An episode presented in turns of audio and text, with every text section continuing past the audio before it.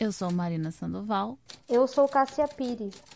Nós somos escritoras. E vamos conversar a respeito do processo de escrever. Começando tá. mais um episódio do nosso podcast. Olá, querida Marina. Olá! Então, hoje nós vamos falar, como a gente tinha prometido no nosso episódio mais recente, de 1 de 2019, que hoje nós falaríamos sobre um assunto que interessa muitas pessoas, que é a autopublicação. Isso. Por que, que nós decidimos falar sobre isso? Não só porque nós duas publicamos livros dessa maneira, como o livro do ano do Prêmio Jabuti foi para uma autopublicação. Foi o livro A Cidade, de Mailson Furtado Viana. Então, quer dizer, primeira vez que isso acontece, né? O maior prêmio do Jabuti, ele venceu tanto o livro do ano quanto o livro de poesia. E ele que se autopublicou, ele que cuidou de toda a publicação do livro dele. Então, começo de ano, você tá aí, terminou seu livro, não sabe o que fazer, nós vamos te ajudar, certo? E além do, do, do, do, do prêmio do ano do Jabuti, a Marina Conhece a livraria? É, eu fiquei sabendo no final do ano passado dessa livraria que chama Blux, que tem no Rio de Janeiro e aqui em São Paulo, que só vende é, livro de autor independente. Uhum. E eu achei e bem legal. independentes também, né? Porque tem muita livraria isso a gente vai falar mais pra frente. É, perdão, livraria não, editora. Sim. Porque editora. o mercado editorial não é feito apenas de grandes editoras. Não é. estamos criticando grandes editoras ainda. Não. Entendeu? Que a gente vai falar mais pra frente. Amamos todas as editoras. Amamos todas as editoras. todas as pessoas que trabalham com livro merecem nosso amor e respeito. É isso. Mas é porque há, há, há, editoras que são pequenas, são editoras independentes, e você tem poucos funcionários e que estão aí colocando livros no mundo. Então, e é muito bacana ter uma livraria assim, né? Eu porque... achei o máximo. É demais, porque essas, essas editoras pequenas nem sempre elas vão conseguir espaço nas grandes livrarias. É, não, eu achei o máximo também, porque é muito difícil para autor independente colocar livro em livraria, né? O livro físico mesmo. Exatamente. E, e, lá você pode fazer lançamento também. Aqui em São Paulo eu vi que eles não têm tantos eventos, mas parece que a do Rio eles fazem bastante coisa. Eles têm um clube do livro, sabe? Ai, que legal. É, eu, eu achei bem legal. Então, se, se alguém se interessar, é só entrar. É Blux, B-L-O-O-K-S. Põe aí no Google. Joga no Google. É, ela fica, aqui em São Paulo, ela fica na região da Paulista ali. Fica perto do. Do. Eu não vou lembrar agora. Eu sou. É, eu, eu não lembro o lugar exato. Eu sei que é Paulista. Ou eu anoto antes no nosso roteiro o que, que é o que, ou vai dar, dar um chutes e eu não lembro nada. eu realmente não lembro nada, então. Porque não, parece, que é, perto de um, que é perto de uma, de uma, de uma, de um cinema que tem lá. Ah, é. Quando eu falei dela pra você, você comentou isso, mas eu Exatamente. não sei qual que é. Pra lembrar é. agora né, Brasil? E aí? Não vou conseguir lembrar do nome da. Mas tudo bem. Tudo bem. Tudo bem. Então vamos começar falando por nós, né? Não adianta a gente falar para você fazer aquilo sem contar nossa própria experiência. Então, é. primeiro é. você, Marina, quais livros você lançou é, por autopublicação? Porque a Marina tem vários livros, né? Publicados, gente. Vários. Você também. Não, eu tenho. Você tem, acho que, duas mais vezes do que eu. Bem mais. Ah, então, não.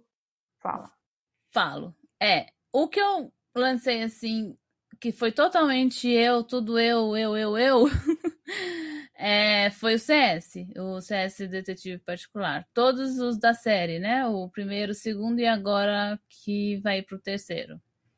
É, é... E o quarto já está pronto, tem alguém aqui que está lendo. Yeah! É! Depois a gente tem que falar sobre isso. é... E esse foi tudo eu. é tudo eu assim, né? Tipo, por exemplo, é, chamando a Cássia para revisar, óbvio, mas chamando outra pessoa para fazer a capa, porque eu não tenho toda essa habilidade.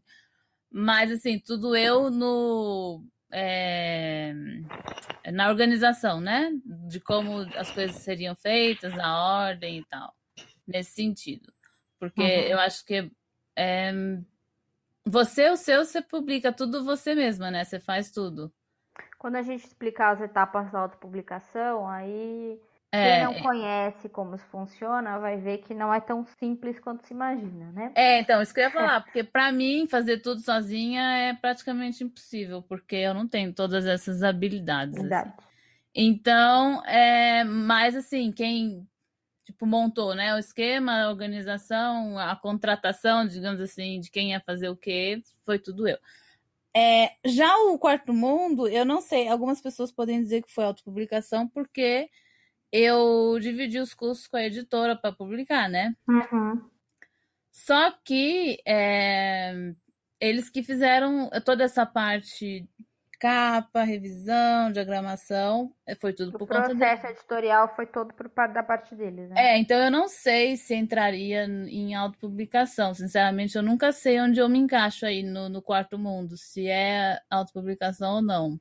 Então. De certa forma, porque você pagou uma parte, né? Mas porque é. depois também, na hora, quando a gente for explicar sobre a distribuição, isso também ficou na sua mão, né? Exatamente, Mas... é. Mas você teve o amparo de uma editora. Mas eu tive um apoiozinho, digamos assim, bem mesmo de uma editora. É, na verdade, você pagou. É, eu veria como autopublicação, porque na verdade, assim, você só pagou tudo num lugar só. Então, é, ao contrário do, do CS, que você falou assim, ah, eu paguei a capa, eu paguei a revisão, eu paguei não sei o quê. Você também, quando a gente for explicar as etapas da, da autopublicação, a Marina foi a sua própria editora. É, exatamente, é verdade. É. Do, do profissional, né? O profissional é. editor. Ela foi a sua própria editora, então ela cuidou de tudo. Nesse caso da, do Quarto Mundo, você simplesmente você fez a mesma coisa, só que foi tava tudo num lugar só. É verdade, eu nunca tinha pensado nesse sentido, mas é. Você só não teve de ir atrás de coisas separadas. Você falou é. assim, e tinha lá um selinho, né? Que às vezes o selinho de uma editora pode dar uma ajudazinha. Faz uma né? diferença. É. Mas fora isso. Mas eu vou falar, assim, sinceramente, assim, eu não sei se cabe falar isso aqui nessa, nessa etapa, mas eu vou falar. eu gosto muito mais dos meus livros que eu fiz tudo sozinha do que o que eu fiz com a editora. Aí você já pulou porque tinha as vantagens e as desvantagens. É, então depois eu falo mais a respeito. Então você fala agora quais são os seus livros. Não, é porque esse só pra gente não. Desculpa, viu? Gente, eu e a Marina a gente se entende, tá? Não, é, é tranquilo. Não, é tranquilo. eu, eu que tô pulando Ninguém etapas aqui. Ela já tá tão empolgada pra falar, é pra que a gente não perca as etapas, porque quando a gente explicar as vantagens e desvantagens, a gente vai ter explicado todo o processo editorial. Isso, então, quando a gente exatamente. não entende como é que a coisa funciona, parece muito mais complicado, muito mais fácil do que se imagina. Então, é, é verdade. É bom ir, por etapas. Vamos fazer que nem o Jack, né? E por partes. Vamos por partes. Eu tenho três livros publicados. Os três foram por autopublicação. Eu só entendo o que acontece em editora por ser uma profissional da área. Eu, então eu tenho os dois lados. Eu tenho o lado de quem faz e o lado de quem escreve. É, foram três livros dos Passos da Bailarina, primeira frase de um livro não escrito, e Virgínia. Uhum. Anos seguidos, 2013, 2014, 2015. Eu tô parada, eu tô com os livros tudo parado aqui, que eu preciso tomar vergonha e voltar a escrever. Tome vergonha. Como que a coisa aconteceu? Eu não tinha, num, eu não lembro qual podcast ou alguns que a gente já tinha conversado sobre isso. Eu falei que eu nunca tinha pensado em escrever um livro ou publicar um livro. Eu sempre gostei muito de escrever, sempre escrevi muito, mas não tinha esse interesse. Uhum. Lá em 2013, quando eu me dei conta que, por exemplo, o, o, eu tenho um blog sobre balé clássico, ele fez 10 anos agora em fevereiro. E em 2013, quando eu olhei bem para ele, eu falei, nossa, eu já escrevi muita coisa. Será que isso aqui não dá um livro? Eu tinha feito o backup dele, era um programinha que você colocava e ele transformava tudo em PDF. Quando eu olhei o backup em PDF, eu falei, isso aqui dá um livro. Aham. Uhum. E daí eu, aí eu vou, a gente vai explicar depois como é o processo. Eu fiz a própria edição. Eu selecionei os textos. Sim. Eu organizei o livro, eu preparei o livro, eu, eu revisei o livro, eu diagramei o livro, é, eu cuidei da capa, eu cuidei de tudo. Tudo fui eu. Uhum.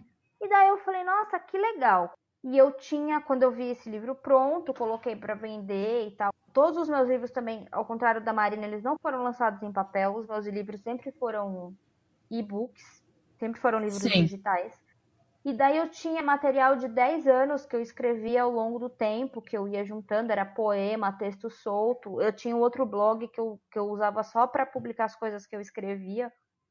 Então, ah, eu como... lembro. É, que era o. Primeiro era o Olhos Caramelos, depois o Carambolas Azuis. É. Eu, e depois um outro chamado Cássia Pires. Aí eu guardei, eu tinha tudo guardado. Eu falei, olha, isso dá um livro também. E fiz o mesmo processo. Eu mesma fui minha editora. Eu selecionei os textos, organizei, é, é, preparei, revisei, diagramei, cuidei da capa, cuidei de tudo. E daí eu parti para o próximo passo, que foi escrever um livro do zero, que foi o Virginia que é uma novela, ela é curtinha. E ela não daria, se, se ela fosse impressa, não daria, acho que daria 100 páginas, uma coisa assim. Lancei também. Tudo fui eu. Editei, preparei, revisei, fiz gravação. Até então, a capa você que fez, né? Tudo a capa, a capa também, foi tudo eu. É. Tudo fui eu. É, então eu cuidei de todo o processo, né? Sim. Então minimamente eu já sei como uma coisa funciona. não certeza. quis lançar em papel. O, o meu primeiro livro, Dos Passos da Bailarina, foi o que teve um alcance maior, foi o que me deu maior retorno. Teve um alcance maior e me deu um retorno financeiro mais palpável também. Sei. E as leitoras do blog sempre falam: Ah, mas por que você não lança em papel? É porque o dos Passos da Bailarina eu não consigo vê-lo em papel. Assim, eu acho que eu teria de organizá-lo de uma outra maneira tá. sair em papel. O cismei que eu não, eu não queria ele em papel, né? Os outros dois eu já acho que funcionaria bem. Só que eu não tenho renda, eu não tenho um, um, é, eu não posso arcar com os custos dessa produção em papel. Sim. É. Porque quando eu puder, eu quero tanto Virgínia quanto a primeira frase lançar em papel, mas não sei. E uma coisa importante que, que eu deixei passar enquanto você estava falando, os seus livros, você teve livro que você lançou em e-book e livro em papel, né? Então, o CS, como foi é, eu sozinha, eu lancei em papel assim, eu publiquei naquele, naquele site que você pode. Eles imprimem por demanda, né? Ah, tá. Aí coloca. Isso, então assim, quando, quando eu tava melhor assim de dinheiro, eu, eu, eu, eu comprava meu próprio livro, né? Porque aí eles imprimiam, enviavam aqui para casa. E ah. aí eu podia dar, distribuir, sabe? Então.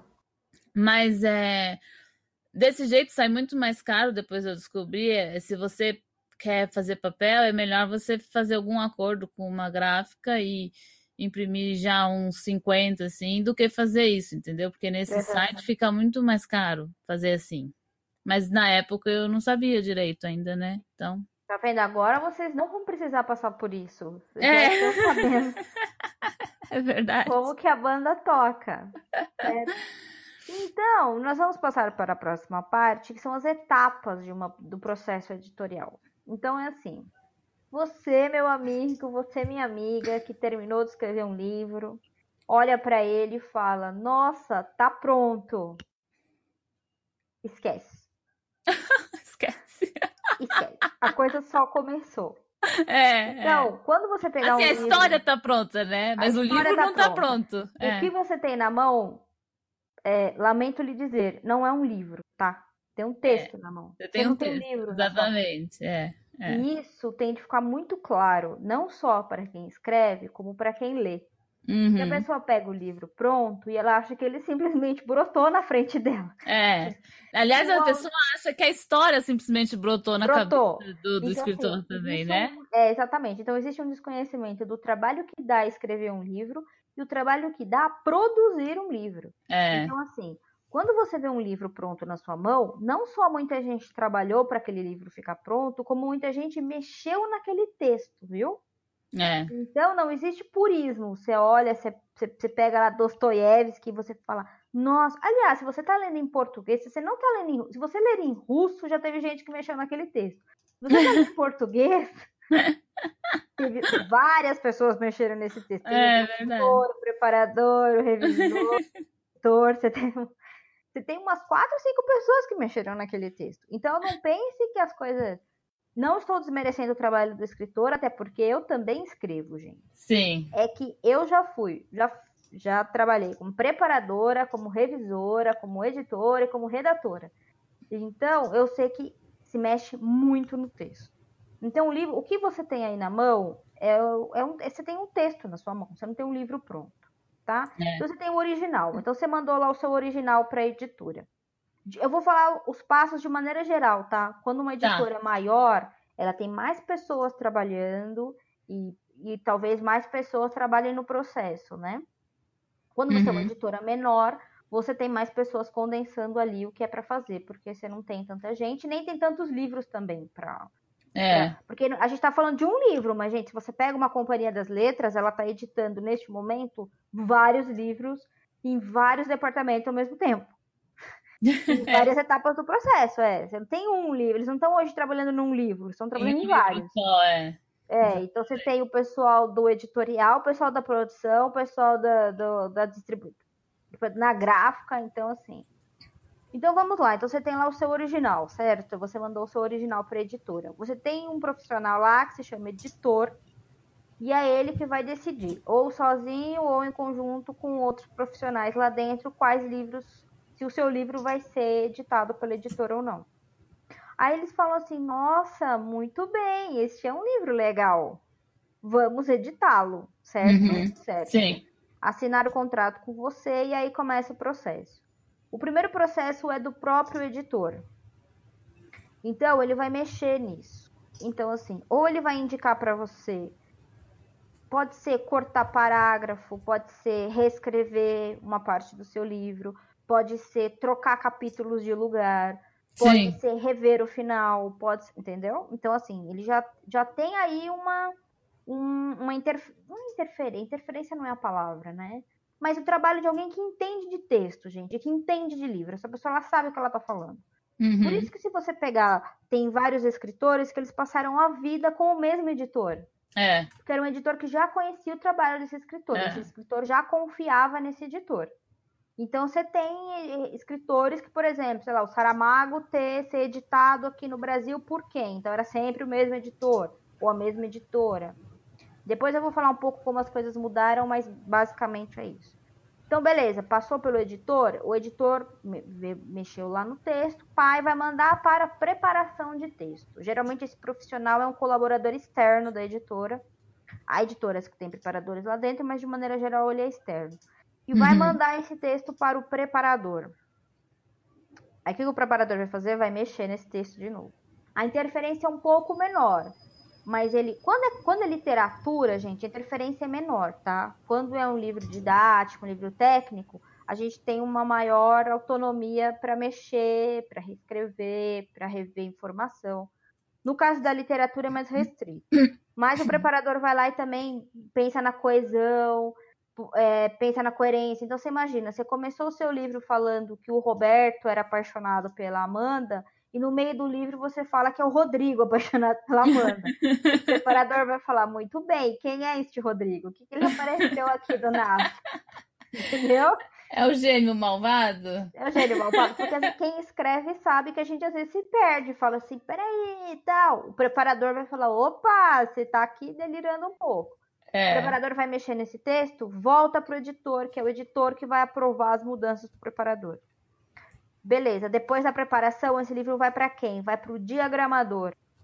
Ele vai transformar o livro bonitinho, naquele arquivo bonito que você tem em mãos, uhum. quando ele está impresso. Diagramou bonito? Volta o editor vê, pá, vai para quem? Para revisão. Eles imprimem e mandam para revisão. Então, quando a gente revisa um livro, a gente vai revisar ele impresso. Só que daí ele vem aberto, né, gente? Ele não vem bonitinho, dobradinho. Ele vem. Hum.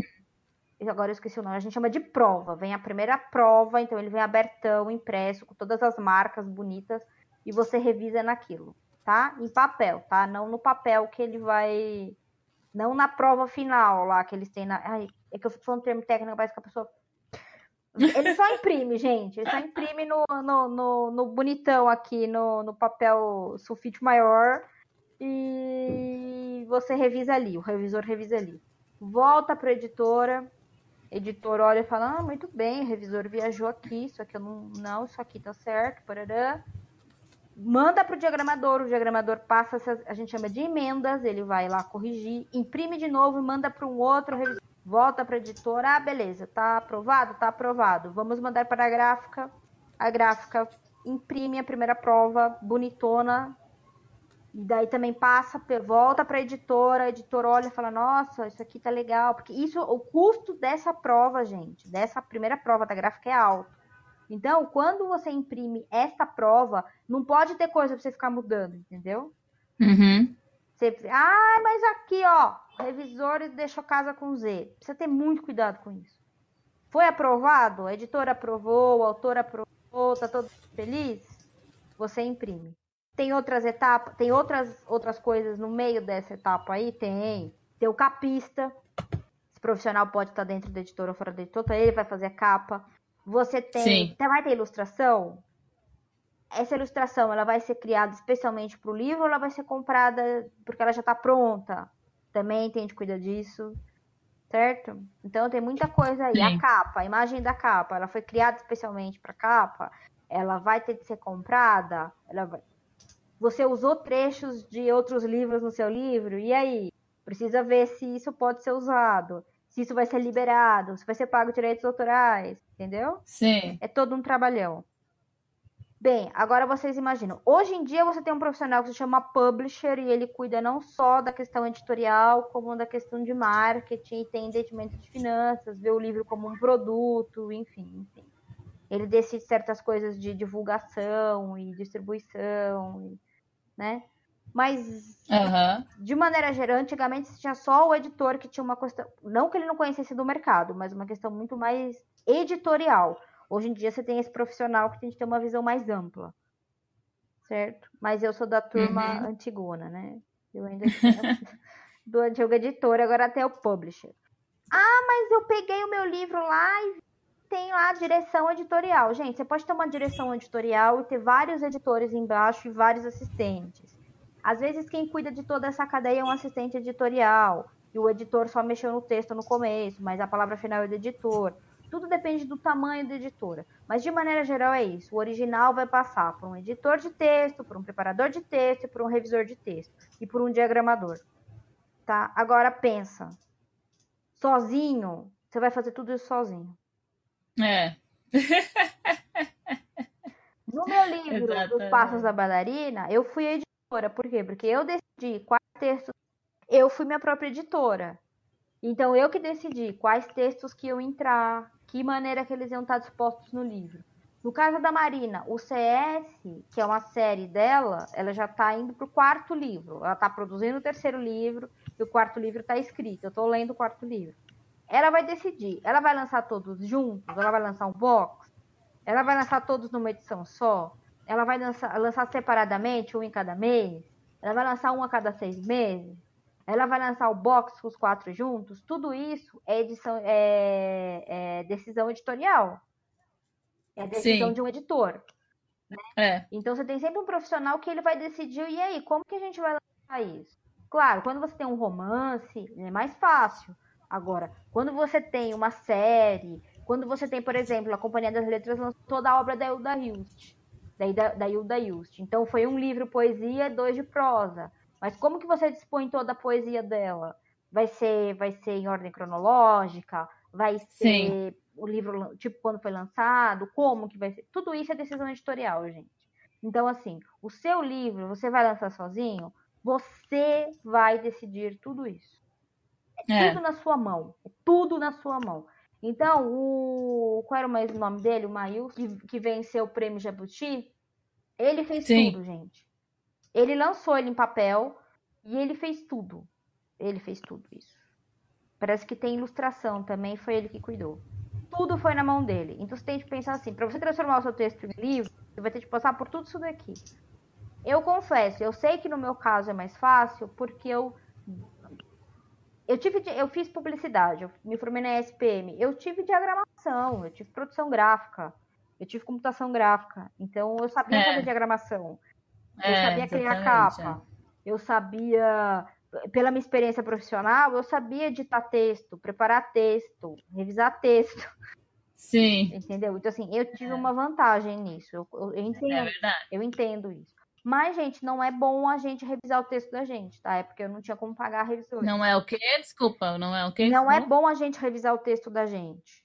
Ah, não, com Entendeu? Certeza. Então, por exemplo, a Marina fala é. assim: ah, eu costumo revisar os livros da Marina. Aí pensa, ah, mas a Marina, nossa, a Marina pagou a caça para revisar o livro dela.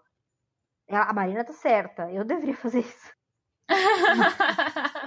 Mas é porque tinha como, gente. Então eu tive de cuidar do que era meu. O que eu pude fazer? Porque também tem isso, gente. Tudo isso é, não, mas eu acho que se você sabe, se você sabe, por exemplo, você sabe fazer todas essas coisas, então. É, então você faz. Mas, por exemplo, eu acho assim, você não enxerga muitas coisas. Eu não o quê? Por exemplo, você, esse último CS seu, você reescreveu, editou ele 20 vezes. O Tem CS que você que tá lendo? É. Você não mexeu nele trocentas vezes? Esse CS que você tá lendo, eu acho que eu. Uh... Não, esse não foi muito, não, porque eu gostei muito de como ele ficou. Eu acho que eu reli ele duas vezes só e já decidi mandar, porque ah. o meu processo é esse, né? E eu sempre, quando eu tô feliz, aí eu mando para as minhas leitoras cobaias que a Cássia é uma delas. e aí, para pedir opinião tal. É, então, é, acho que eu reli ele duas vezes só. Esse. Ah, entendi. Mas se você vai, for revisar, tem coisas que você passa batido. Então, eu já vi erro em livro meu e quis me afundar, assim, no, na lama. Ah, não, sim. Quando na eu, lama, sempre não. que eu releio... Me afundar a, água, a cabeça na água, hein? Sempre que eu releio, eu encontro ou algum erro, ou às vezes alguma passagem que eu falo assim, mas gente, isso não tá fazendo sentido. Então, você vê isso, assim, não tem como. Isso é uma é. coisa que não tem como, assim. É. Agora, por exemplo, que eu tô traduzindo o Quarto Mundo pro inglês, tem hora que eu falo, gente, como é que eu não vi isso, sabe? Então, tipo, por exemplo, vê. às vezes tem um diálogo que, que tá, sem, tá sem dizer quem, quem é que tá falando, sabe? Então, mas esse tipo de coisa, um preparador e um revisor porque não foi ele que escreveu. Não foi ela que escreveu. É, e ele percebe, né? Você percebe. Então, tanto é que quando você tem duas revisões, por exemplo, nem sempre isso acontece, mas quando você tem duas revisões, eu já cheguei a fazer. É, livro didático você tem um cuidado ainda maior, né? Porque livro didático você não pode deixar passar absolutamente é nada. É verdade, é. Então eu já revisei muito livro didático, assim. E, e daí você, quando você passa pela última revisão, você, nossa, você você passa, você nem respira, né? Porque você fala assim, eu não posso deixar passar absolutamente nada. É. E o autor daquilo muitas vezes não vai notar, porque ele é, já ele já acostumou com aquela Exatamente. A Por isso que é bom você ter, quando você tem duas revisões, você tem dois profissionais diferentes. Porque se é. eu revisar duas vezes o mesmo livro, eu já li aquilo. Então talvez há coisas é. que eu não vou ver. É verdade. Não...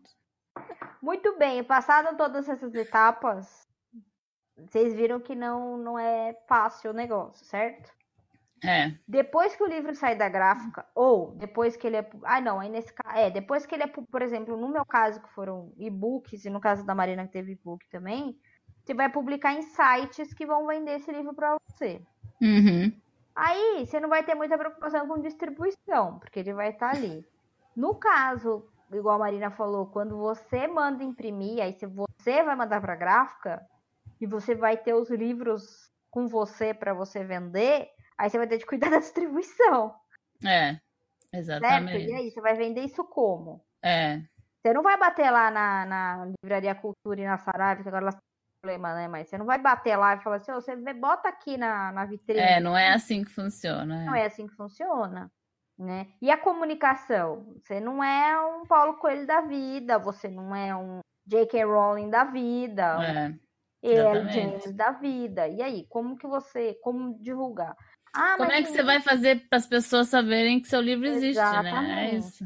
Então eu sei que tem, por exemplo, tem áreas, tem, um, tem um, uma, uma é, é, escritores e escritoras brasileiras de fantasia que tem, já tem editora própria de livro de fantasia. Tem, tem eles algumas, têm uma né? comunicação muito boa e eles têm uma base de leitores muito grande também, que às vezes eles se autoalimentam ali, né? Porque eles já É. esperam novos livros, eles repassam. Mas é uma coisa que foi construída. Uhum. É claro que É. você não precisa só, eu citei escritores que vendem muito, é claro que você não precisa ser igual a, igual a eles, assim. Sim. Tem muita gente trabalhando e vendendo e vivendo disso, só que é uma coisa complicada. Como passar essa, essa linha aí? Porque também é aquilo, gente. Muitas vezes tem muito autor renomado que ganhou prêmio, que ganhou e que não vende os livros como tem isso também. Então, às vezes você vai ser reconhecido e não vai vender, vai vender e não vai ser reconhecido. Mas é É, verdade. E aí, é que, que você verdade, é verdade. Se você achar que todo jabuti tá na lista dos mais vendidos, isso não é verdade também. É verdade. Então, ah, mas aí você tá discutindo mercenária. Porque, gente, você quer que seu livro seja. Eu, eu tenho por princípio que o meu livro seja lido. É claro, Eu. não, mas é porque essa é uma ideia muito de brasileiro, né? Que artista tem que fazer as coisas só por amor, né? Só por amor, Tipo, entendeu? gente, o trabalho que dá, o tempo investido, cê- é claro que você quer algum retorno daquilo. Exatamente. Você continua fazendo mesmo sem ter, porque você ama, mas se você tiver o retorno é melhor, né? É lógico, é trabalho, né, gente? E isso É. vale não. Porque quando vocês vão lá, num, vocês veem um músico, quando vocês veem uma orquestra, você tá olhando para uma pessoa, aquilo que você tá vendo é a ponta do iceberg. Uhum, Essa é. pessoa estudou, trabalhou, pesquisou muito para chegar ali, Ensaiou, A minha- não sei quantas horas. Né? Então isso tem na dança, isso tem no teatro, isso tem nas artes plásticas, isso tem na música, isso tem na literatura. Aliás, é muito engraçado, não tem nada mais engraçado do que achar que artista é vagabundo, porque se tem Né? um ser que estuda e trabalha muito, é artista. Pior que é, é verdade, é verdade, viu? Então, artistas trabalham muito.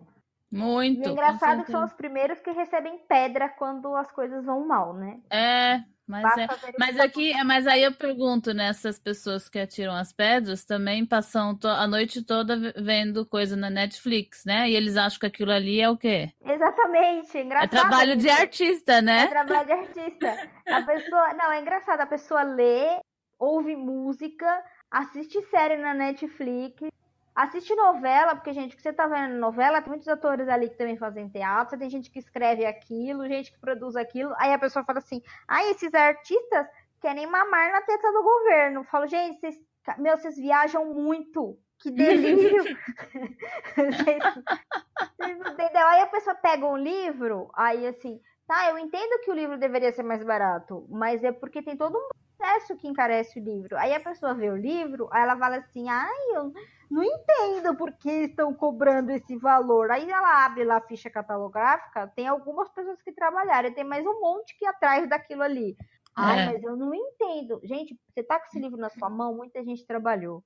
Então, assim, é, a gente precisa ter um pouco de consciência de como as coisas são feitas, né? E Sim. quando você é autor, você é autora, você também precisa ter consciência disso. É, né? também E é. também respeitar esses profissionais, porque eu já vi escritor e escritora falar super mal de revisor. Uma vez eu escrevi para um escritor, que ele fez um texto, publicou na Folha falando mal de revisores. Hum, E eu escrevi para ele. E ele falou que revisores eram.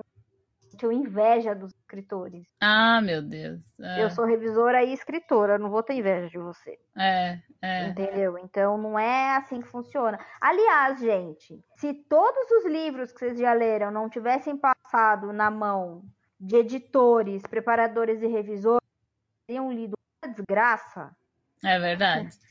tá? É verdade. Porque vocês não têm ideia do que a gente pega nos textos por aí. Vocês não, vocês não têm ideia. A sorte é que revisores são quietinhos.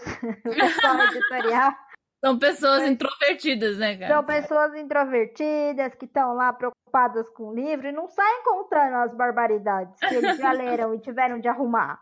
E se a gente contasse, amigos, vocês não têm ideia do que a gente já viu. Né? É Isso é verdade. que mereceu o autor? Não. É entender que é um trabalho conjunto. Não, e que todo mundo é ser humano também erra, né? Lógico, mas não precisa. Gente, essa pessoa está criando uma história, essa pessoa passou anos escrevendo aquilo.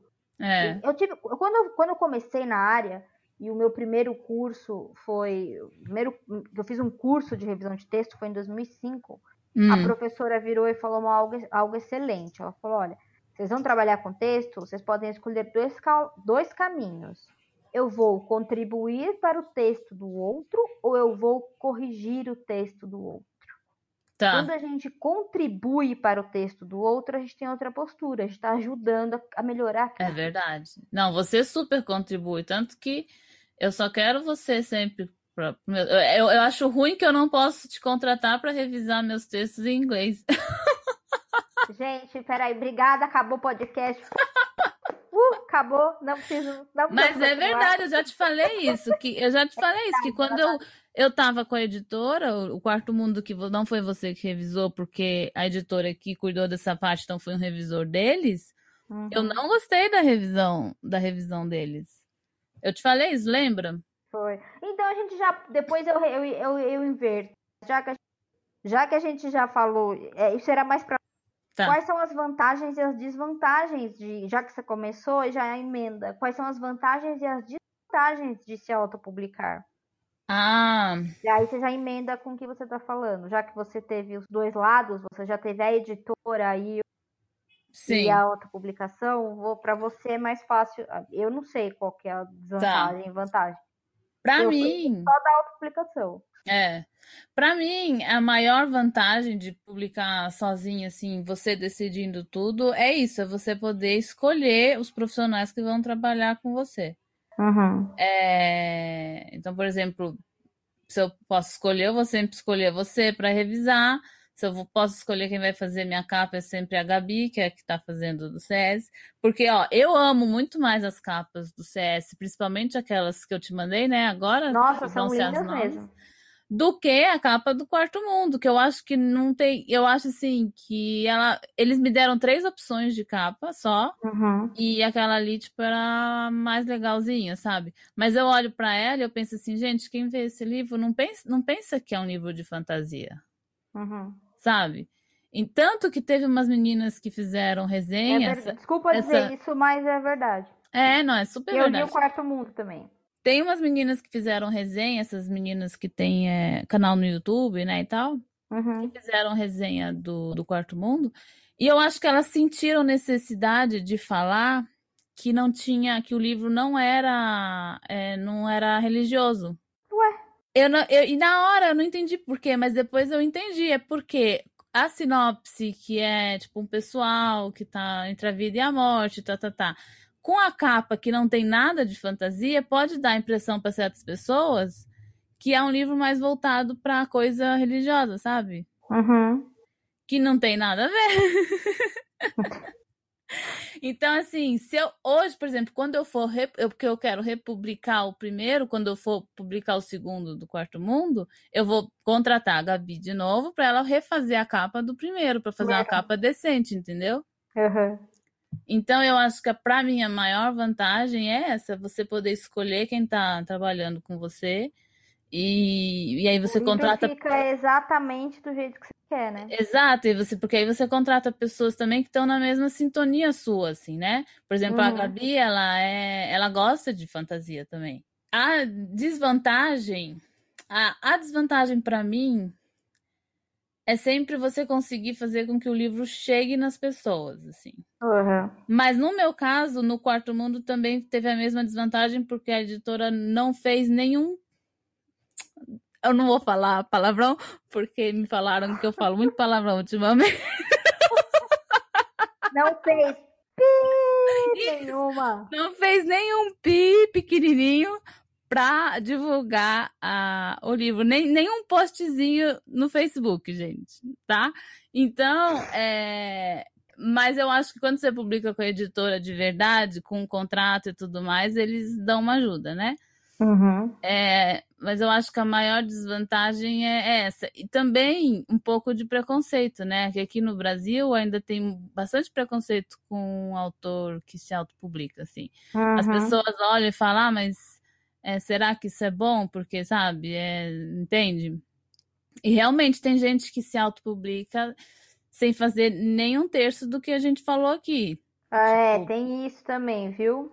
é, realmente tem, mas você pode ir atrás das pessoas que Uhum. parecem ser mais profissionais, né, e tudo mais.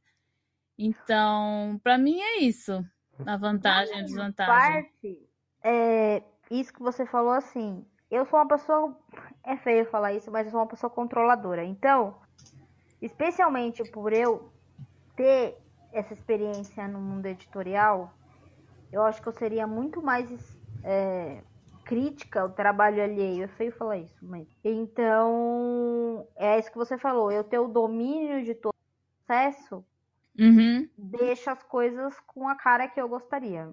é, é, Mas a grande desvantagem também é ser a única durante o processo. Então, é, não tem ninguém, por exemplo, eu não tive ninguém, um editor, uma editora, que chegasse para mim e dissesse assim, Cássia, tá vendo esse, esse livro aqui? Ele ficaria melhor assim, assim, assado. Eu tenho sim, amigas que são leitoras, as leitoras cobaia, é, tem a Marina é uma, tem a Luciana, tem a Nina, tem a Kátia, às vezes tem a Laís. Só que elas têm a visão de leitoras. é, Eu não tenho, no caso da Marina, tenho de escritora, então eu e a Marina a gente diz certos detalhes sim, editoriais. Mas eu não tenho um profissional da área que vira para mim e fala assim, olha, é melhor assim, é melhor assado, reescreve tal parte que é melhor. Eu, eu gostaria de ter, às vezes, isso, assim. De alguém é, falar, isso seria muito bom, é, porque, tá, eu tenho experiência nisso tudo, mas é muito mais fácil eu mexer no texto de pessoa. Então, por exemplo, no Virgínia, todo o começo de Virgínia, eu tinha uma crise existencial com uma questão gramatical ali. Se era em primeira pessoa, é verdade. Então, parece, tinha hora que eu era primeira pessoa, terceira pessoa, e daí eu falava assim, e aí? Eu, revisora, ia mexer nisso, mas eu, autora, acho que tinha de deixar. Gente, é um. É, um, é... Ai, é uma desgraça. é, é por isso que é melhor ter outra pessoa, né? Mas você sabe que é uma das razões pela qual eu, eu tento fazer com que o maior número de pessoas possível lê meu livro antes de eu É, porque eu tenho, assim, uma coisa que. Quando, depois que eu mando pra você revisar, eu não mexo Uhum, mais, né? uhum. Eu não gosto de mexer. Então, quando eu mando pra você revisar, é porque vai ficar daquele jeito. É, então, antes de mandar pra você revisar, eu tento fazer com que o maior número possível de pessoas leia pra me falar exatamente essas coisas, né? Essas coisas que você não, não vê às vezes. Não vê. Não, mas é muito importante, assim. Eu já tive mudanças, já teve. Dei certas. que teve leitora, leitora cobaia que falou, Cassia, você viajou aqui. Uhum. Esse termo que você usou não cabe. Então, isso é muito importante. Mas é complicado. Então, por exemplo, é, uma coisa que a gente não falou e que é muito. Gente, isso é muito importante. Existe uma coisa chamada direitos autorais. Sim. Então, se você for fazer a sua capa, você não pode pegar qualquer imagem que você viu na internet. Até a fonte que você vai usar no seu livro, você tem de ver se isso é de uso livre. É. Então, é, é um cuidado que você precisa ter de tudo. Então, assim, numa editora, você tem um profissional que cuida só de direitos autorais. Então, ele Uhum. vai saber o que pode e o que não pode. Tem um profissional que cuida só da capa. Tem um profissional. Assim, o seu texto vai passar por três, quatro pessoas diferentes. Então, tem essa. Eu acho que é uma vantagem e desvantagem, caso, quer dizer, né? Uhum. E outra, e outra coisa que a Marina falou é essa questão da distribuição e da comunicação. É. Gente, eu sou formada em comunicação e tenho dificuldade para comunicar os meus livros. O meu livro É. de balé, ou dos Passos da Bailarina, ele tem maior porque eu, eu tenho um blog há 10 anos e ele chegou, Sim. o período do auge dos blogs, ele era muito visitado. É verdade. É, então isso me ajudou. Mas assim, como no mundo em que todo mundo disputa espaço, é, é complicado. Eu sei que tem edit... eu sei que tem escritores que conseguem, que tem escritoras que conseguem, mas é complicado. E É. outra coisa que a Marina falou, que isso faz sim muita diferença, é que quando você tem o selinho da editora ali, é como se para o leitor e para a leitora, alguém, aquilo já passou de alguém. Aquilo já foi aprovado, parece. Já foi aprovado. Por alguém. Exatamente, foi aprovado por alguém. É, é Gente, exatamente. cada editora tem mil tipos de, mil tipos de, de aspectos para decidir qual livro que vai ser publicado. É. Né? Harry Potter foi negado por sei lá quantas editoras, 20. Então, o fato de um livro ser renegado, não, não ser aceito numa outra editora, não significa que o texto é que, o, que o livro é ruim. Exatamente. Mas ele ser aprovado por uma, editor, por uma editora passa a ideia de que ele é bom. É. O que também nem sempre é verdade. O que é, isso que eu ia falar também, é. Exatamente. Né? Quem nunca leu um livro muito ruim? É. Então. Que foi publicado uma... por editora. Foi publicado por editora grande. entendeu? É. Então, gente, eu não tô tirando mérito das editoras. Você tem profissional ali que sabe o que tá fazendo. Não, mas sabe o que, Só... que é também que as pessoas têm que pensar? Porque é uma questão de gosto também. É Livro é que nem arte, é que nem, sabe, é, é uma questão de gosto pessoal. Às vezes você lê uma coisa que você odeia e seu coleguinha adora, entendeu? Seu amiguinho ali ama de paixão. Tem um livro da Elizabeth Gilbert. A gente, eu cheguei a falar desse livro num dos episódios, lembrar? Se chama Grande Magia. Hum. Então ela fala sobre o processo de escrita e tal, porque ela é uma grande defensora de que a gente não tem que sofrer para escrever, o que eu concordo. Essa ideia de que todo artista é atormentado, ela fala que isso é uma desgraça para a saúde mental e física dos artistas. É verdade. E eu concordo plenamente. E daí ela fala de um texto dela, que ela, gente, ela escre já escrevia, ela já tinha vários livros antes do Comer, do Comer, Rezar e Amar. Sim de antes de virar sucesso e tal. E ela era jornalista, então ela sempre escreveu muito. Então ela falou que ela escreveu um conto que ela mandou para um, uma dessas revistas muito renomadas nos Estados Unidos e acharam o, o, o conto dela uma porcaria. É. Quando ela já era renomada, ela mandou o mesmo texto pro, pro, pro... Uma história assim, gente, não é necessariamente nesse contexto, mas a ideia é essa. A mesma pessoa que renegou o conto dela achou o conto dela excelente depois que ela já depois, era uma, é. uma escritora renomada. Uhum. E daí ela vira e fala assim: Ah, mas eu acho que foi o momento que a pessoa leu. Eu não acho que foi o momento que a pessoa leu. É que quando você lê alguma coisa de uma pessoa renomada, você já vê com outros olhos. Você já lê diferente, é livro, é verdade. Agora eu não vou lembrar o nome do livro. Eu não vou mas lembrar nem do autor. Que o, o Paul, por exemplo, meu amigo Paul, Paul. Eu acho que não tem um podcast que eu não falo no meu amigo Paul. Paul. O amigo Paul é o Edgar Allan Poe. Que, fez, que faria aniversário outro dia. Foi. O meu amigo Paul, ele não fez, tadinho, tanto sucesso quando ele estava vivo como ele faz agora. Uhum.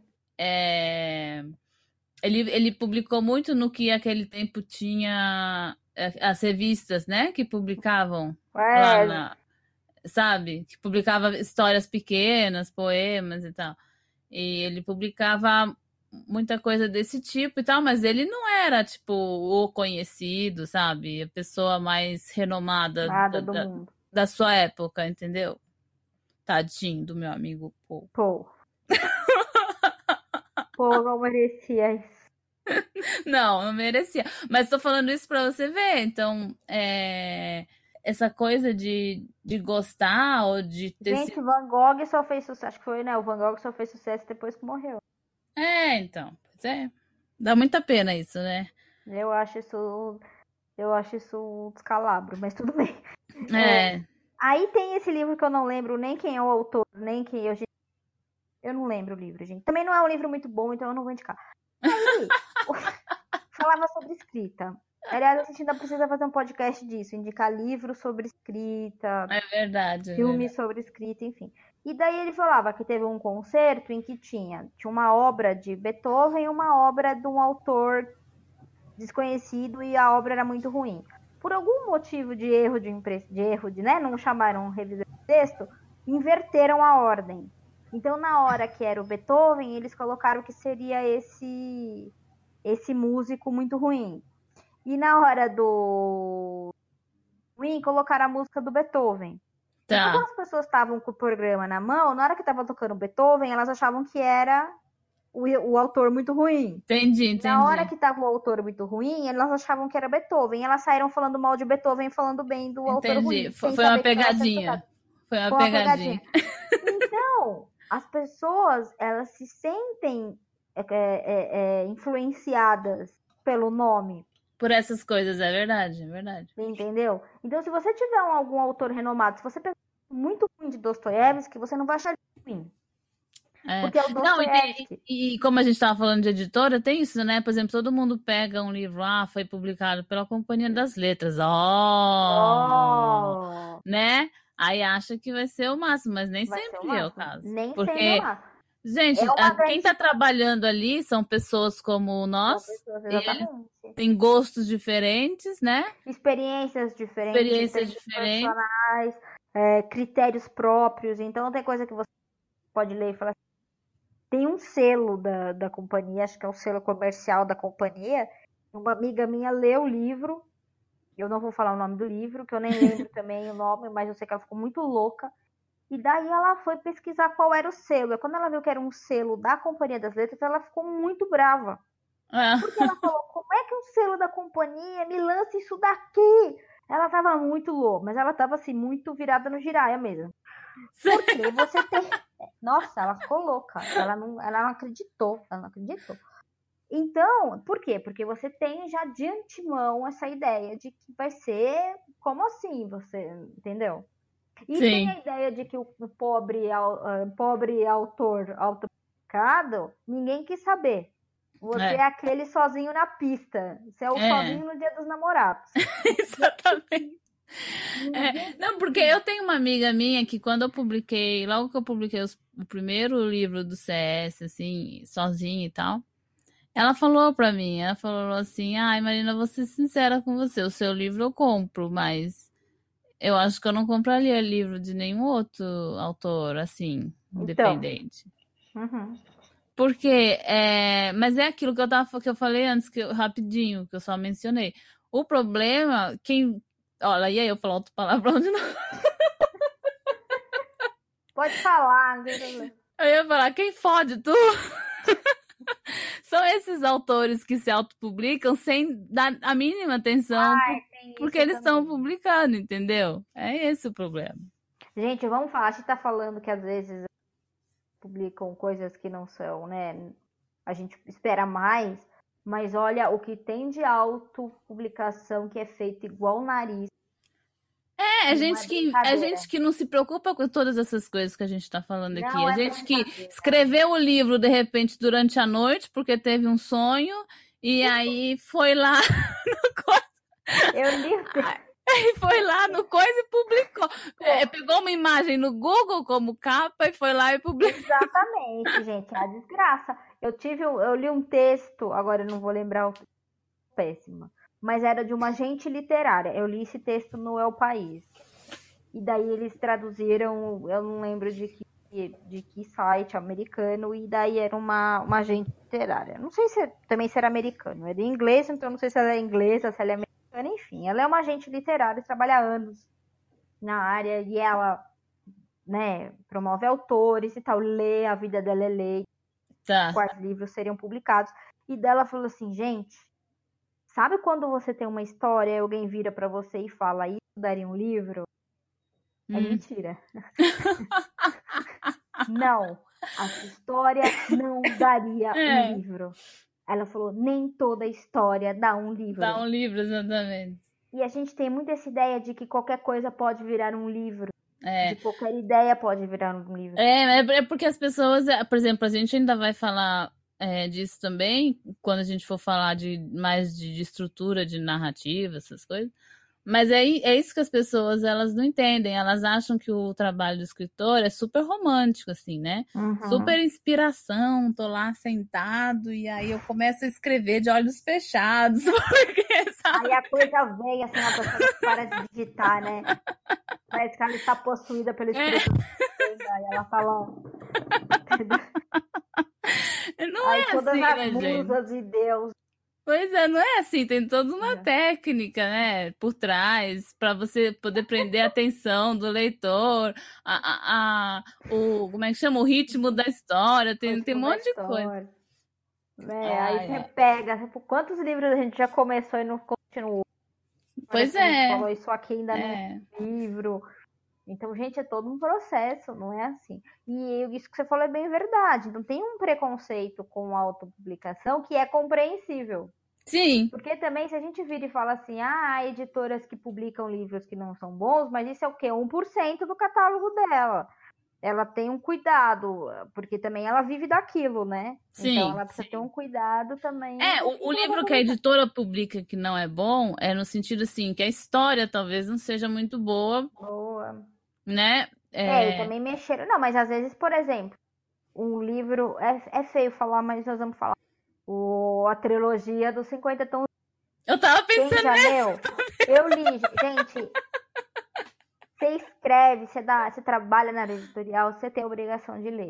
Parte desse, e outra, eu não dou palpite do que eu não sei. Eu nunca Sim. falo daquilo que eu não sei. Então eu não falava mal do livro, porque eu falei, eu preciso ler. E se são três livros, eu li os três livros. Quando eu terminei o terceiro livro, gente, eu leio, sei lá, desde que eu fui alfabetizada, eu leio livros.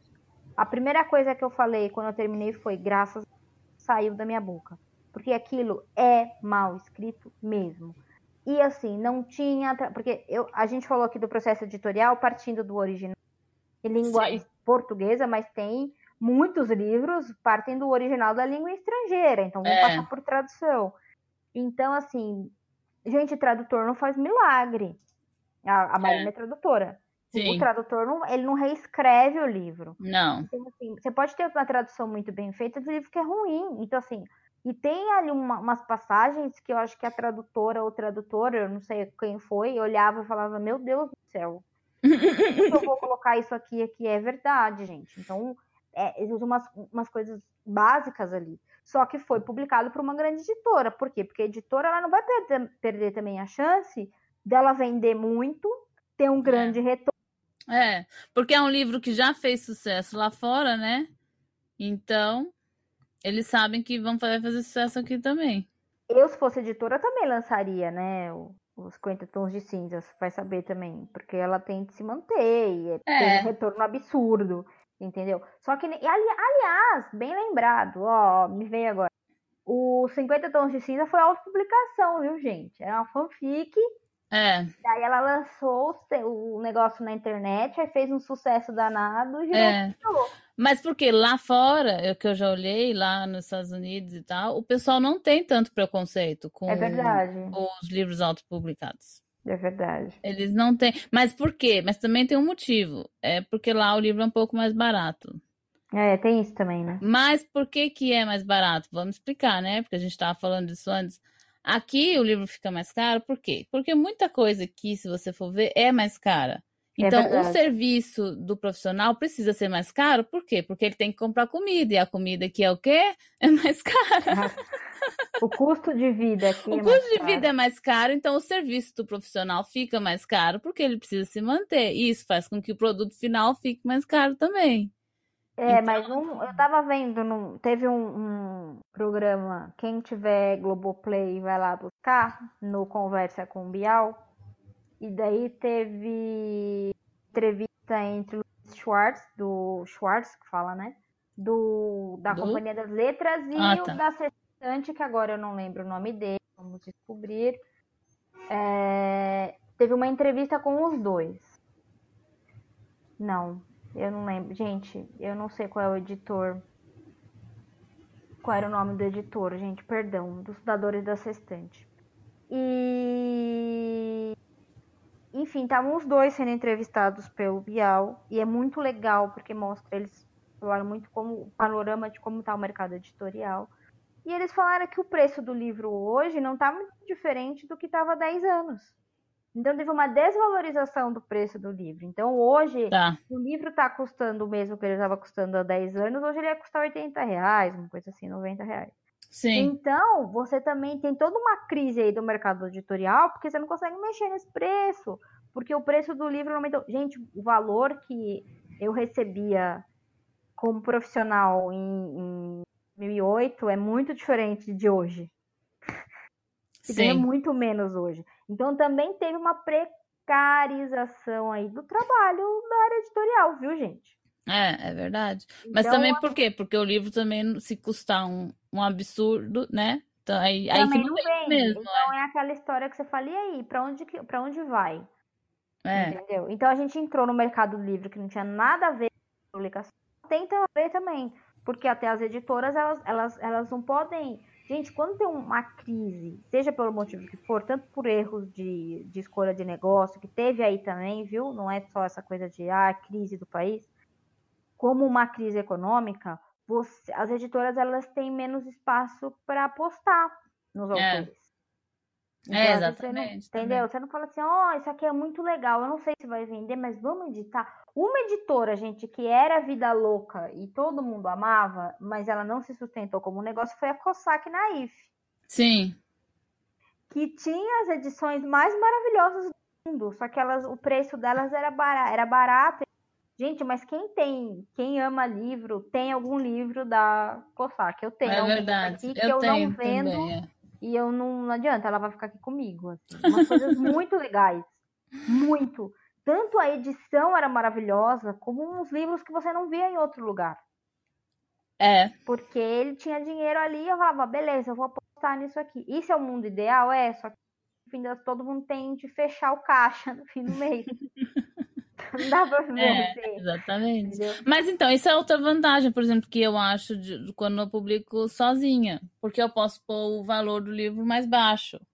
Também. Por exemplo, quando eu publiquei gente. o livro que eu publiquei com a editora, eles me deram um valor mínimo. Eles falaram uhum. assim, ó, menos que isso não pode custar. Uhum. E aí eu falei, e aí eu escolhi o valor mínimo, que acho que na época foi 35 reais, eu acho. Que eu já achava meio caro. Assim, é, para ser o livro de um autor que ninguém conhece, entendeu? Uhum. Eu queria também tem isso, menos. Porque é. se você é um autor que todo mundo já conhece, você pode comprar o autor, porque tem gente que vai comprar. Tem, exatamente. Ela fala, mesmo que seja um pouco mais salgada, ela fala, não, desse aqui eu vou comprar. É. Agora ela não vai gastar 40 reais, 50 reais num autor que ela não tem a menor ideia. É, porque você compra é, você compra sabendo que você vai gostar, então você paga mais. Exatamente. Aí tudo bem, mas quando você compra sem ter certeza se você vai gostar ou não, aí você não, não quer gastar muito, né? Exatamente. Então, até isso. Os meus livros, eles estão. O dos Passos da Bailarina, ele tá, ele tá em acho que quatro sites, cinco, não sei. Eu nem sei quantos. O, e daí o Virgínia, o primeira frase de um livro não escrito ficaram só na Amazon, né? Então os três estão na Amazon. E a Amazon às vezes fazia fazia promoção. Então ela colocava um dos meus livros a R$1,90. É, os meus, eu também eu coloquei os meus lá, às vezes é, eles fazem e isso. vendia é. assim, nossa, tinha picos de venda, assim. Porque acho que alguém falava, eu não, eu não sei quem é essa fulana, mas por dois reais eu vou comprar, eu gosto do livro dela. Mas é, é. verdade, é. gente. Então, assim, eu como leitora, como escritora, eu posso falar, não, poxa, tinha de né, ser mais caro. Como, como, como leitora, eu entendo a pessoa.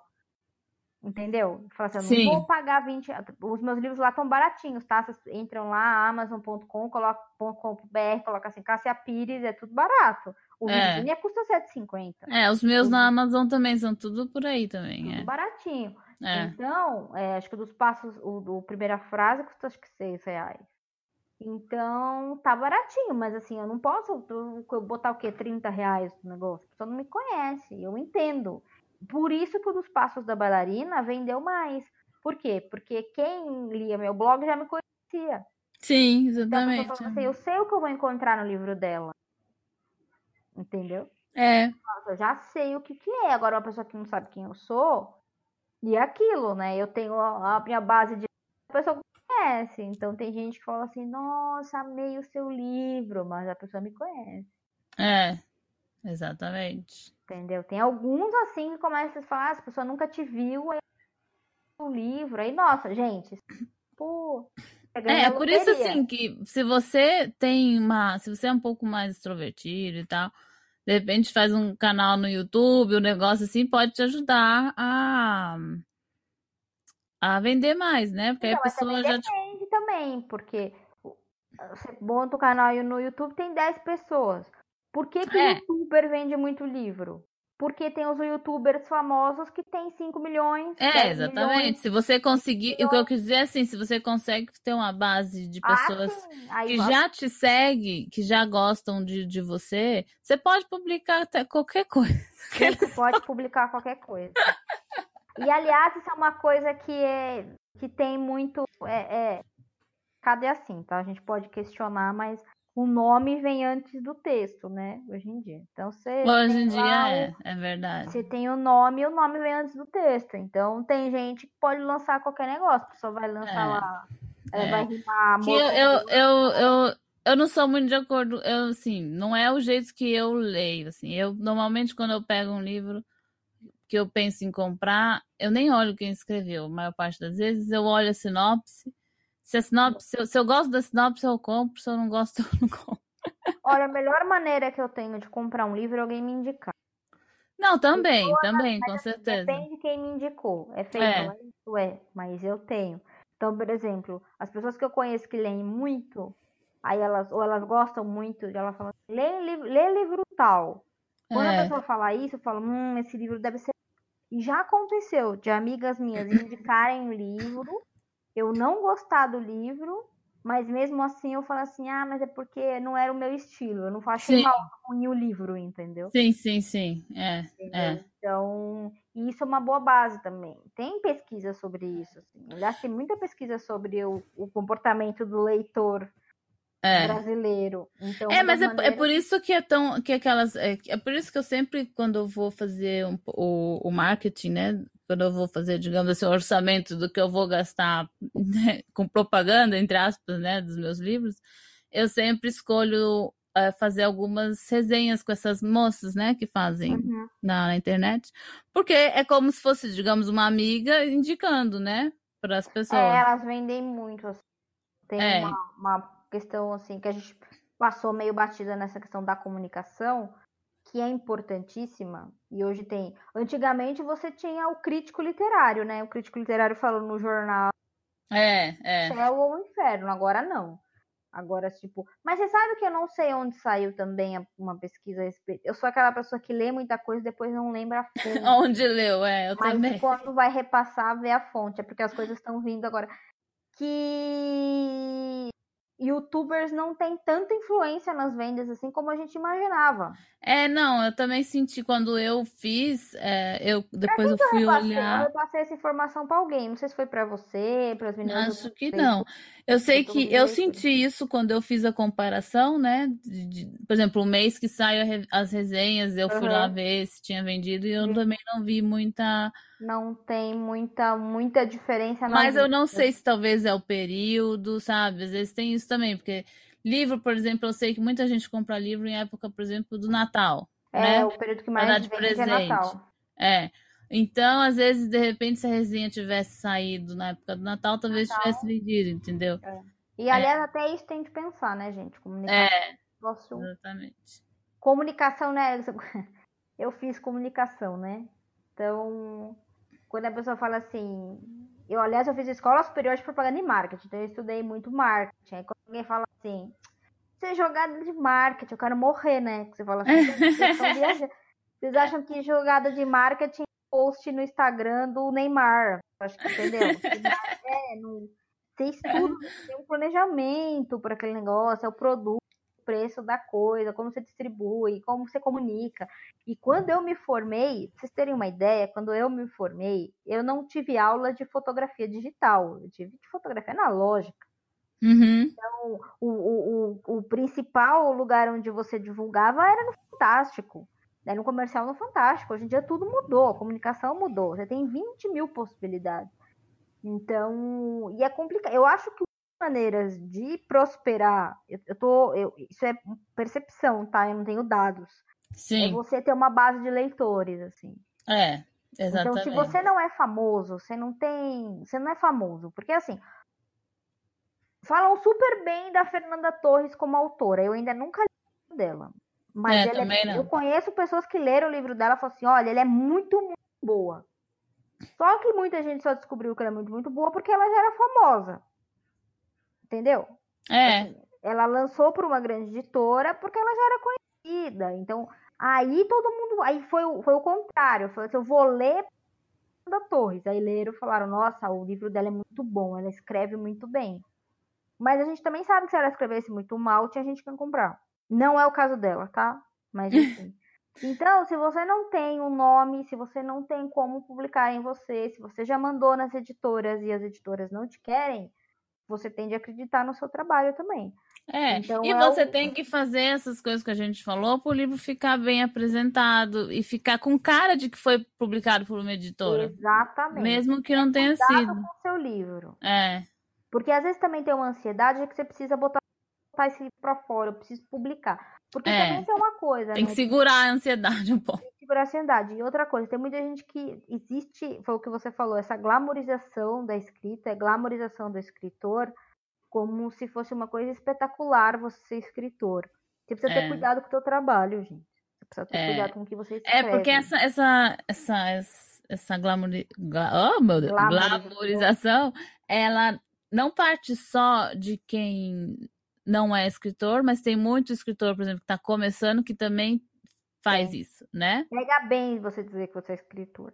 É, exatamente. Ah, publiquei um livro. Ah, escrevi esse é. livro aqui em dois dias e publiquei.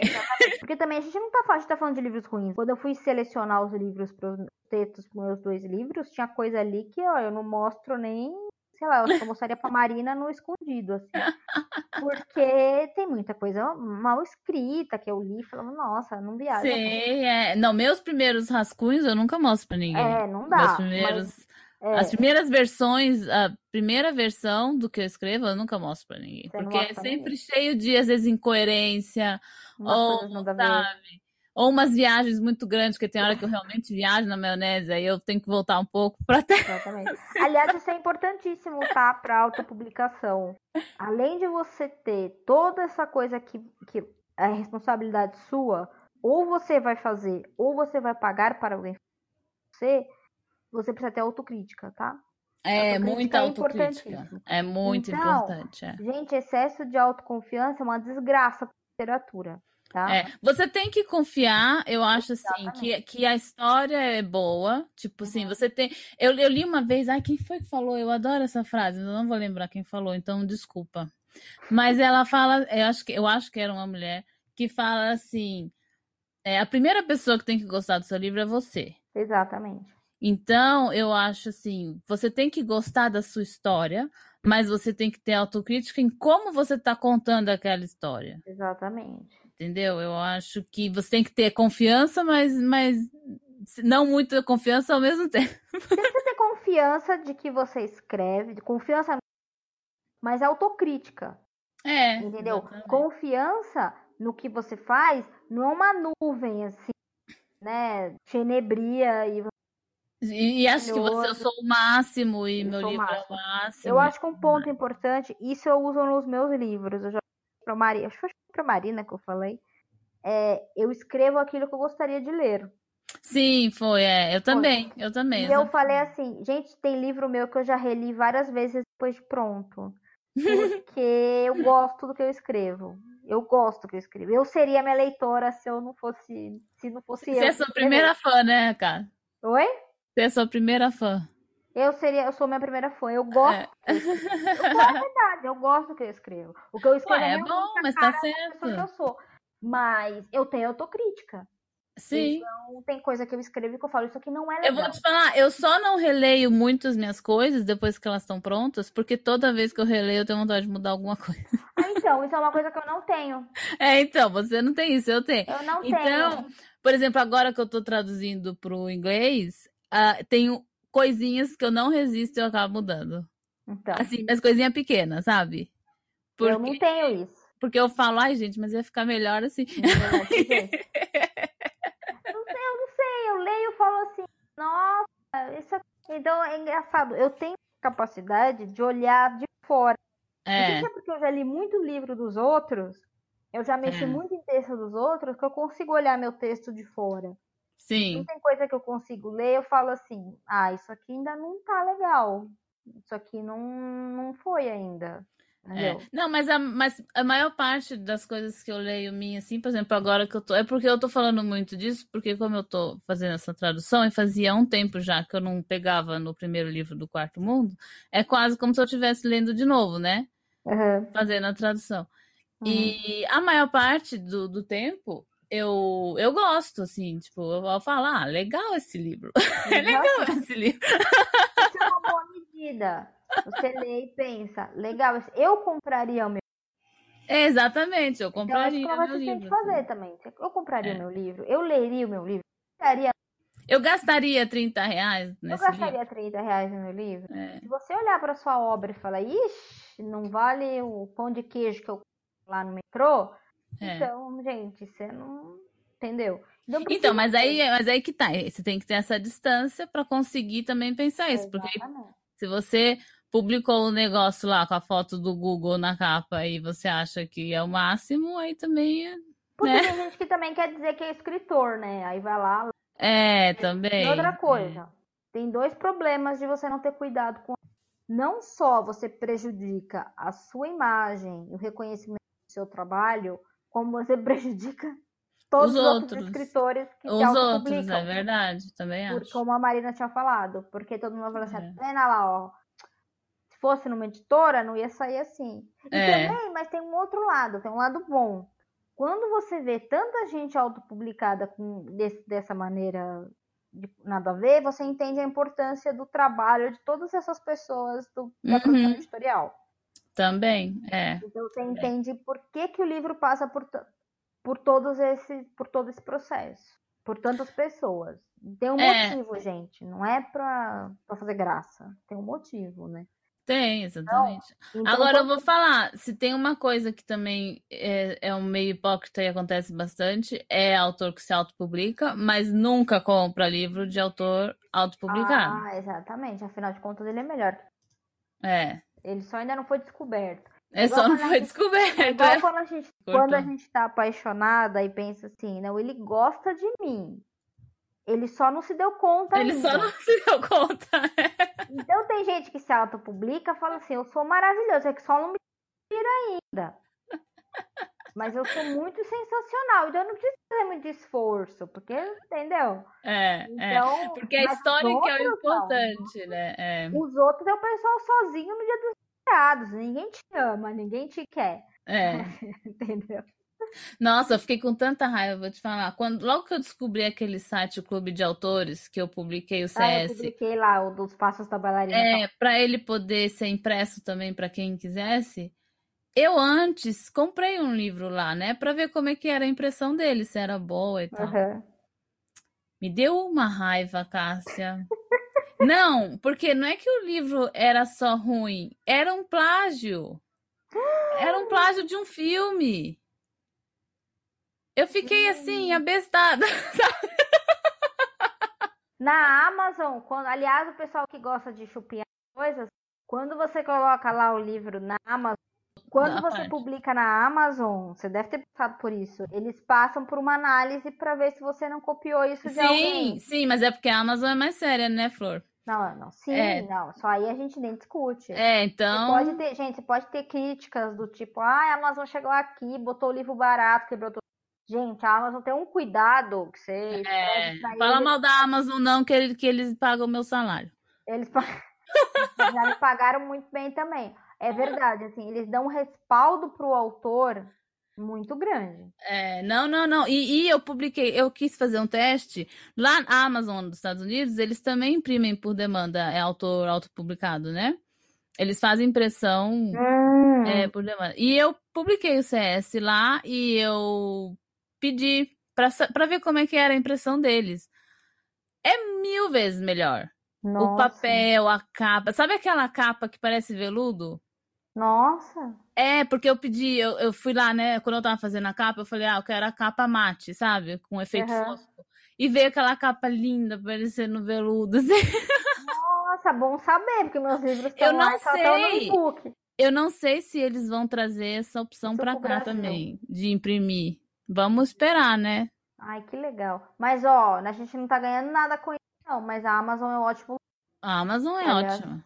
A É, gente não falou aqui, mas ela é, uma, é um excelente lugar para você se publicar. eu acho que é o, é o melhor lugar. É o melhor. você se, se autopublicar, Se principalmente com, como e-book, tá? Como e-book. Eles você- fazem as promoções, eles fazem as promoções e, e o seu livro eu acho que ele de vez em quando aparece em destaque. Eu lembro que uma amiga minha Uhum.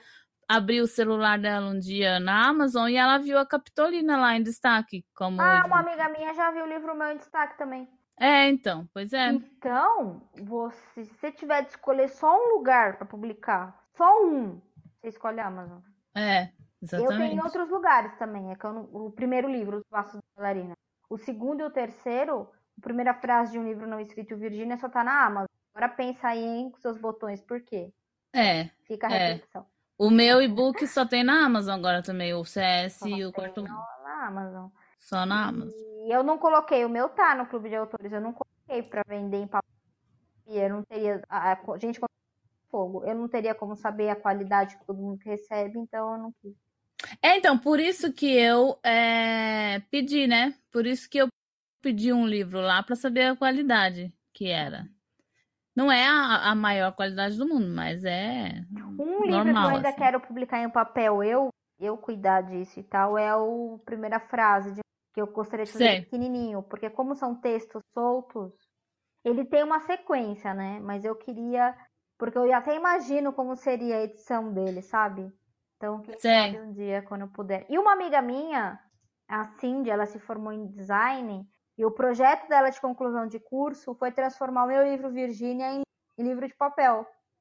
Ah, que lindo. Ficou Eu acho que o lindo. Virgínia ia ficar bonito com Ficou papel. lindo. Em cada página, em cada de cada capítulo, ela colocava o papel manteiga, assim, pra dar ideia de água, sabe? Ah, Sei. Gente, elas form... ela e um amigo dela se formaram com nota 10, desculpa aí. Que Mas ficou lindo. lindo. Aí ela imprimiu um. e- Ai, olha esse papel. Gente, eu gosto de e-book, eu leio livro digital, acho que Kindle e afim foram uma das melhores invenções para ler, mas um livro de papel dá uma palpitação diferente no coração. Dá. Quando você pega na mãozinha assim, dá. Dá É. uma- Entendeu? Eu acho que tem que ter livro de todo jeito, tá? Eu não sou aquela pessoa que fala, Não, ah, eu eu... também acho. é. quem Eu, ama eu ler, acho gente. assim, pro, pro autor, quando pega o, o de papel na mão, dá uma emoção maior, É. assim. Mas quando a gente vê ele prontinho em e-book, também dá. Porque eu Também, é. Também. é uma é. coisa que eu faço, porque assim, quando você faz a diagramação, você vai fazer a diagramação em e-book, você tem uma série de especificações, né? Sim. É, que são diferentes de quando você faz a diagramação. Por quê? Porque quando, porque isso vai para uma série de dispositivos, vai para celular, vai É. para Kindle, vai para tablet, o texto não pode correr, que a gente chama, a gente entendeu? Então, então o que que eu faço? Eu faço a diagramação e eu envio para o meu Kindle. Aí eu faço a última revisão no próprio Kindle. Ah, tá. Aí eu olho e falo, muito bem, agora tá certinho, agora eu posso publicar. E a Amazon, ela tem a visualização, viu, gente? Em vários, Sim. vários dispositivos. Você pode clicar para ver como ficou. Sim. Mas aí eu já revisei antes no Kindle. Ah, isso aqui, porque às vezes eu falo, ah, essa fonte tá muito pequena, vou aumentar aqui o título. Vou... Gente, é todo um trabalho, viu? Mas a gente falou tudo isso, deu mais de uma hora já pra É. Você gostou do que você escreveu? Você quer publicar? Publica. Só Mas publica bem publicado. Publica bem publicado. Porque tem gente. Porque é uma, gente, eu- eu queria entender. Por que, que tanta gente que escreve bem fica com medo de publicar o que escreveu e tanta gente que escreve mal acha Ah, que é. poderia ganhar o, o Nobel de Literatura? Isso É é, verdade. isso é uma incógnita. Porque eu É. conheço pessoas que escrevem muito bem, muito bem e que morrem de medo publicar. E porque tem isso também, né, gente? Quando você publica, você tá dando sua cara a tapa, viu? É. Então, se você exatamente. fica meio magoadinho de aí, não gostei do seu livro, dói um pouquinho, dói. Você fala, "Por que Dói, será que a pessoa não é. gostou? Mas você não vai, não é todo mundo que vai gostar do seu livro mesmo, isso é super normal. Até porque quando a gente Exatamente. lê, a gente vai e critica, fala, eu não gostei desse livro, outra pessoa tá vivendo a vida dela, o autor, a autora tá vivendo a vida dela. Você tá colocando a sua cara a tapa, você tá colocando sua obra no mundo, e depois que você É. perdeu o domínio, ela tá aí para as outras pessoas. Só que é assim mesmo que funciona. Tenha coragem, e vai. Mas é aquilo que a Marina falou várias vezes ao longo deste podcast. Tome muito cuidado com o seu trabalho. É. Porque é melhor, eu acho que é melhor você receber uma crítica do tipo assim, ah, eu não gostei dessa história, porque isso aí é uma opinião pessoal, tá bom. Exatamente. Agora, você ouvir falar assim, gente, que coisa mal escrita, gente com erro de português, ou gente que Isso. capa horrível, sabe? Aí pega, né? Aí você fala. Porque "Oh, isso são coisas que você poderia ter tomado cuidado, né? Exatamente. E. Aliás, a gente falou de capa, todas as minhas capas são imagens de público. Só que Sim, é verdade. mesma- meio, meio, mais ou menos a mesma cara, assim, né? É, elas É. o mesmo jeito, assim, De, de quadro antigo, né? de quadro antigo. E a minha capa, eu- eu- gente, eu amo muito as capas dos meus livros. Desculpa isso, mas eu gosto muito das capas dos meus livros. assim. Duas delas são recortes de, uma, de obra, né? Que eu cortei o rosto e tal. Mas eu gosto Sim. muito das minhas capas, assim. Eu olho e falo, ah, eu queria isso tudo em quadrinho. Tanto é que o meu topo do, do Facebook são os meus três livros. Eu gosto muito. do- Gente, é uma coisa muito me amo, né? Eu poderia só eu ler meus livros, tá tudo bem. Eu não sei, eu gosto do que eu faço, mas eu, eu, eu gosto. Vocês- gente, vocês podem não gostar da história, achar que eu não sou uma boa escritora, mas que eu faço tudo com cuidado, eu faço esse pós. É verdade, é verdade. Vocês não vão poder reclamar, mas eu olho assim para as capas eu faço. Ai, que bonitinho. Mas tem, tem que gostar mesmo, principalmente quando você trabalhou e, e, e você se dedicou para aquilo ficar bonito, tem que gostar mesmo. É. É, o que eu tô falando, eu amo minhas capas, as do CS, agora então, aquelas que eu te mandei. do- Gente, do- as capas são lindas, não querendo dizer não. Não, tá, tá, eu tô amando Tá tudo. muito Agora, bonito. a do quarto mundo, não tanto, porque não fui eu que escolhi. Isso é uma coisa, uma... gente, gente, daqui a pouco a gente precisa terminar o podcast, que já tá em... É. Das minhas frustrações é que eu não sou ilustradora. Eu queria ilustrar os meus. Ah, eu também. Eu também. Às vezes eu imagino cada cenário, cada coisa, mas eu não sei desenhar, Exatamente. então. Aliás, olha, gente, todas as bênçãos das pessoas que. Ilustradores e ilustradoras do mundo. Vocês merecem ganhar muito. Vocês fazem. É verdade. Merece Olha, mesmo. É. Eu, eu sou apaixonada por ilustração, né? Acho que o que eu mais sigo no, no Instagram são ilustradores e ilustradoras. Porque Uhum. Eu acho um trabalho sensacional, assim, sensacional. E é uma frustração, porque senão meus livros seriam todos ilustrados. Quem sabe um dia Sim. que eu puder ter, né, esse tipo de trabalho, eu contrato uma ilustradora, algum ilustrador muito bom. Faça HQ também, gente. Graphic novel também é. Gente, que ele merece ter todo tipo de reconhecimento, esse tipo de obra também. Que além de ter história, tem aquele trabalhão de desenhar e pintar tudo aquilo. É. É mas a gente se verdade. alongou muito, né? Resumidamente, gente, se autopubliquem, mas façam direito. Isso. Se autopubliquem, porque não é legal ficar com o livro guardado na gaveta, só que faz direito, né, gente? Faz direito, gente. Tem autocrítica, procura saber. é, o- o- às vezes você acha assim, ah, eu não tenho dinheiro para pagar, mas faz que nem eu, junta, faz um orçamento, vai guardando, quando puder você É, a paga. Marina faz isso. Tem que então- ter, tem que ter calma, não pode ser ansioso para publicar. Eu sei que às vezes você fica querendo publicar, publicar, mas é melhor você esperar e publicar é, direito, né? Exatamente, do que. Do que de Do qualquer que- jeito. Eu ia falar outro palavrão, mas não vou, então. Pode falar. Pode falar. Do que uma merda, né? Uma merda. Era uma merda, não é palavrão. Ai, não, não sei, porque ultimamente falaram pra mim que eu falo muito. eu tô tentando me controlar. Eu só falo palavrão quando eu tô vendo o jogo do meu time.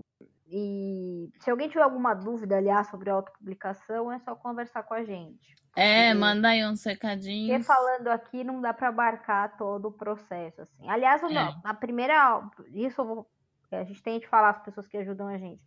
Meu, minha prime, meu primeiro livro que eu, que eu publiquei foi dos Passos da Bailarina. Eu tive a ajuda de uma autora. Ó, Eu, peraí que eu vou procurar o nome dela, o sobrenome dela, porque ela merece. Ela é autora de é Melissa de Sá o nome dela. Ela é autora de livros de fantasia.